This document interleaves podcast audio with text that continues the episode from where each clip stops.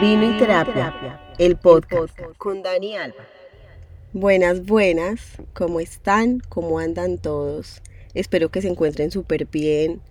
Yo les cuento que acá en Argentina hoy le damos inicio a la primavera, así que feliz día de la primavera para todos. Y también es el día del estudiante, así que aplausos de pie para todos los que somos estudiantes y sabemos lo que todo esto conlleva y todos los esfuerzos que hay detrás de esto. Espero que todo el día celebren, que les regalen flores, que en la noche se reúnan con muchos amigos, se tomen muchas cervezas, porque eh, recibir esta estación es como una renovación de todo y porque celebrar que seguimos apostando a educarnos también merece ser aplaudido, también merece honores, también merece ser eh, reconocerlo porque hay mucho esfuerzo detrás de eso, hay un proceso muy grande y por eso en este episodio quiero hablar de lo que implica vivir el proceso, vivir el proceso que quieren a toda costa que aceleremos, porque es importante el proceso, porque es importante vivirlo, porque es importante entender qué camino estoy recorriendo y dejar la carrera para llegar a donde ni siquiera sé que voy a llegar. Miren, hay mucha gente yendo rápido y no saben ni siquiera a qué lugar van. Hay mucha gente que quieren que tú vayas rápido, quieren que tú llegues rápido y ni siquiera yo sé a dónde quiero llegar. La gente va corriendo y con ganas de que uno corra también. Pero ¿saben para qué? Para decirte que ellos corren más rápido que tú, que ellos corren en menos tiempo que tú, que ellos tienen mucha más técnica para correr. Ok, ¿y yo qué hago con eso? Yo te voy a decir algo, corre tú y déjame correr a mí, a mi ritmo, con mi técnica, con mis tiempos y con mis objetivos. ¿A ti quién te dijo que mis objetivos son los mismos tuyos? ¿O que yo busco lo mismo que tú buscas? ¿A ti quién te dijo que solo se corre de una manera y que yo a ti tengo que seguirte el paso? ¿O quién te dijo o quién te hizo pensar que yo tengo que demostrarte algo? Que yo debo demostrarte que corro mejor o que corro más o que llego más rápido. ¿Quién te hizo ese mal? ¿Quién te hace creer que de verdad debo demostrar algo? Hay un montón de gente con caminos recorridos, pero no saben ni qué vieron en el camino, ni siquiera saben cómo llegaron ahí. La gente no está interesada en el proceso, ni mucho menos en lo que ese proceso a uno le enseña, sino en lo que se obtiene después de eso. Y yo les pregunto, ¿cómo van a hacer después para mantener eso en el tiempo? Porque eso tarde que temprano cae, y cae simple y llanamente porque no tienes el recorrido, porque no tienes la experiencia, porque no va a estar el aprendizaje, no tienes idea del error, del fallo, de lo que es el intento de hacer, de rehacer, de pensar, no sabes cómo darle vuelta de rosca para que eso mute, para que eso sea otra cosa. Cae porque ni siquiera hay tolerancia a la frustración, ni siquiera hay tolerancia al enojo, a la tristeza, nunca se vio una decepción. El proceso te trae todo eso y te ayuda a aprender a manejarlo. ¿Por qué? Porque el proceso nunca, pero nunca es lineal, jamás. Siempre habrá puntos menos complicados que otros, pero jamás será plano, jamás será llano y mucho menos fácil. Entonces el proceso sí importa. Así, mucha gente con muchos grandes números o muchos caminos recorridos te hagan creer que no. También considero que vivir el proceso realmente nos lleva a vivir el momento presente nos lleva a vivir el aquí y el ahora. Me permite vivirlo desde lo que me pasa hoy y no desde lo que mi mente cree que va a pasar más adelante. Cuando yo termine, cuando alcance aquello, cuando termine lo otro, cuando conquiste esto. Hay gente que te hace creer que hay como atajos siempre. Y a veces uno también decide creer en eso, creer que hay fórmulas mágicas, que hay remedios inmediatos, y yo sinceramente les digo que eso es un fraude.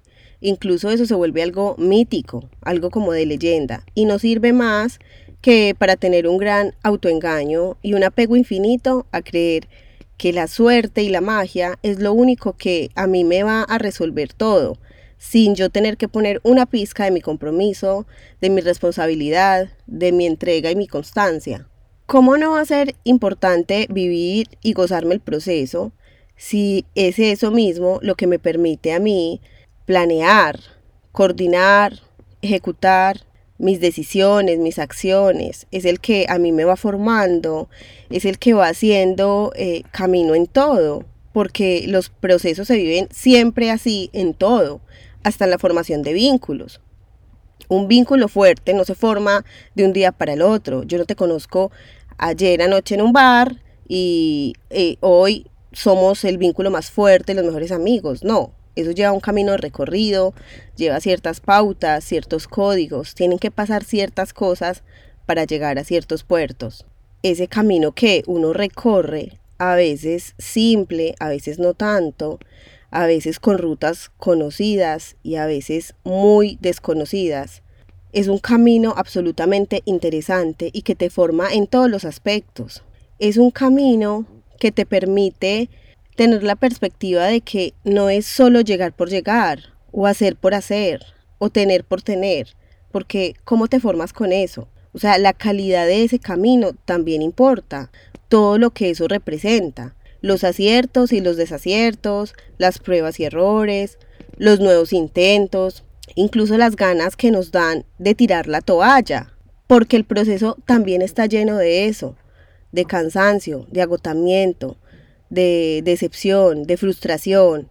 Y al proceso, el proceso necesita también receso, un tiempo donde uno pueda recargar, donde uno pueda llenarse de energía nueva, donde uno pueda volver a encontrar una nueva motivación, donde uno pueda generar nuevas ideas, donde ese receso nos ayude a replantearnos o a encaminarnos o a reforzar la idea principal o a generar nuevas soluciones. Es como una renovación necesaria. Mejor dicho, como dice por ahí una canción, caminante no hay camino, se hace camino al andar.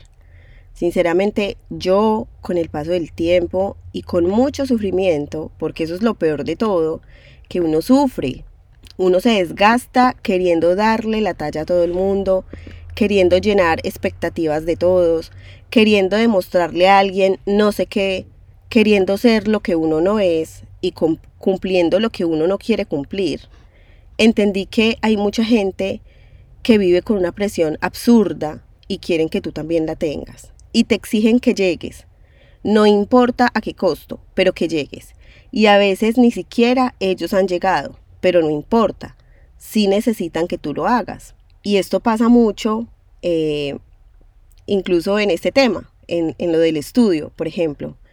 Yo llevo mucho tiempo estudiando por muchas cosas, ¿cierto? por cambios de universidad o cambio de país o cambio de carrera o porque lo pauso o por temas personales o por lo que sea, no importa, por lo que yo les digo, o sea, el camino no es liso, tú no estás en una burbuja de cristal con la vida resuelta, pasan infinidades de cosas que a ti te hacen tomar decisiones con las que no contabas y simplemente es no bajar los brazos, no abandonar, es respirar, tomar el receso necesario y volver a empezar.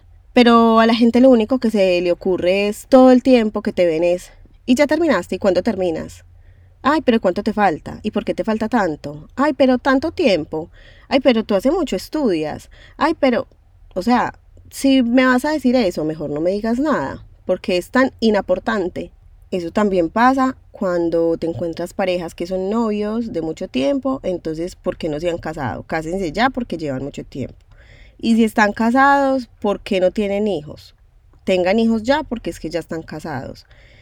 O sea, todo es así, cumpliendo como una lista de supermercado, la gente va corriendo y tú qué sabes si esa gente a la que tú le dices eso quiere cumplir esa lista de supermercado tiene las mismas prioridades que tú, quieres, quiere cumplir esos objetivos que tú cumpliste.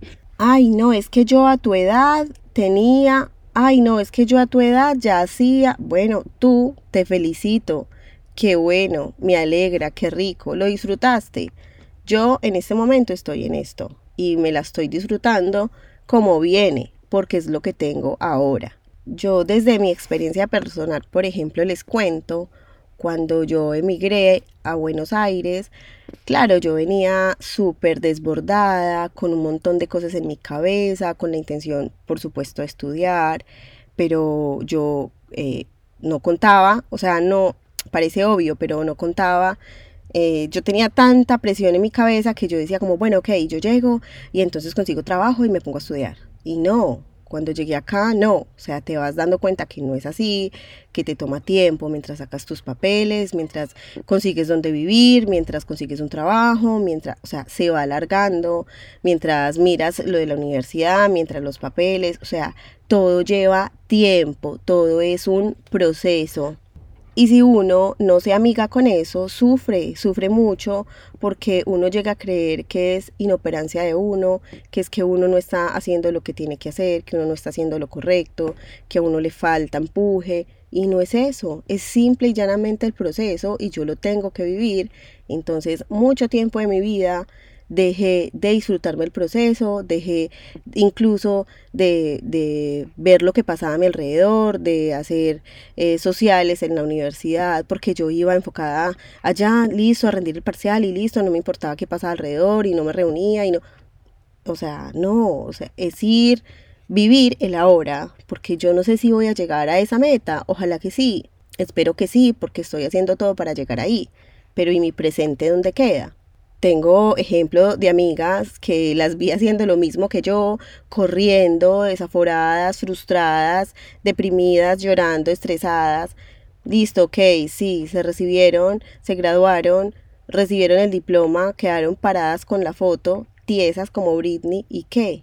Listo, no pasó nada, ya, siguieron en cero, no consiguieron trabajo, empezaba el nuevo proceso entonces de mirar eh, tenían entrevistas y tenían que mirar cómo perfilarse porque les pedían un montón de cosas, ya con un pregrado no te alcanza, o sea, entienden a lo que voy. Hay que vivir el proceso despacio, vivirlo, disfrutarlo, no ir a las corridas porque, como diría mi hermosa mamá, de las carreras no queda sino el cansancio. Entonces la pregunta es, ¿alcanzaste la meta? Ok, qué rico, muy bueno, pero ¿recorriste el camino? Lo disfrutaste, lo entendiste, lo comprendiste, aprendiste de él, porque ya en la puerta hay más carreras, apuradas, esperándote para que salgas a correr de nuevo y sin entender nada, porque es como un bucle de ganar carreras, incluso sin querer ganarlas. ¿Cómo haces tú más adelante para solucionar un problema si no es con el aprendizaje que te ha dado ese proceso, que te ha dado recorrer ese camino? Sino es con la habilidad que te ha dado ir sobrellevando e ir sobrepasando cada momento que te hace proceso. Además, yo pregunto, siempre estamos pensando en mañana, mañana, cuando tenga, cuando llegue, cuando me gradúe, cuando, cuando, cuando. Y si no llegamos, y si la vida se termina hoy, ¿qué? ¿En qué queda todo? Por eso yo hoy les digo, y esto suena a frase súper cliché, a frase de Instagram y lo que sea, pero es absolutamente real y lo deberíamos hacer súper consciente, y es que vivamos y disfrutemos el proceso, porque por lo pronto es ese presente el que tenemos asegurado. Después, cuando lleguemos a la meta, disfrutaremos esa etapa también. Entonces, dejen de correr carreras que no son de ustedes, ni querer llegar a metas que no les interesan. Dejen de gastar sus kilómetros en lo que no les permita ni una pizca de felicidad. Dejen de permitirse vivir una tortura diaria tratando de correr cuando lo que quieren hacer es gimnasia. Aprendan a elegir sus procesos, aprendan a elegir sus carreras, a vivirlos intensamente, a respetarlos y a poner límites a todos aquellos que no respetan ni sus procesos, ni sus tiempos, ni sus objetivos, ni nada. Entonces, corran, sí, pero su camino. Sean muy felices y nos vemos en otro episodio.